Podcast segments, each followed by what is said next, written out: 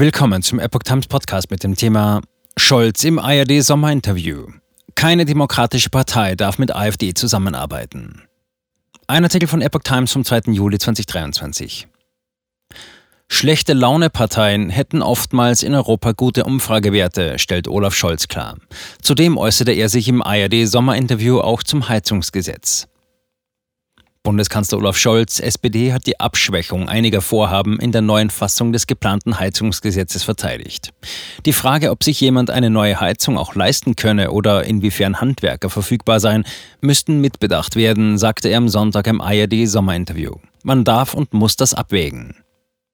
Die Regierung wolle die Klimaziele im Gebäudesektor erreichen. Wir können diese Ziele auch damit erreichen, zeigte sich Scholz überzeugt. Und weiter, aber wir machen das auf eine Art und Weise, bei der die Bürgerinnen und Bürger auch mitgehen können, und das sollen sie ja auch. Zitat Ende. Koalitionsstreit nicht für AfD-Höhenflug verantwortlich. Kritisch äußerte er sich zum Ton in der Debatte über das Gebäudeenergiegesetz. Zitat, es wäre besser gewesen, es wäre etwas leiser vor sich gegangen, sagte Scholz. Er wies aber die Einschätzung zurück, dass der Streit in der Koalition für den aktuellen Höhenflug der AfD in den Umfragen verantwortlich sei. Man dürfe es sich hier nicht zu einfach machen. Gute Umfragewerte für rechtspopulistische schlechte Laune-Parteien gäbe es angesichts der vielen Umbrüche und Krisen auch in anderen europäischen Ländern. Der AfD müsse die Regierung eine gute Zukunftsperspektive für unser Land entgegensetzen, sagte Scholz. Wichtig sei auch Respekt für die Bürgerinnen und Bürger.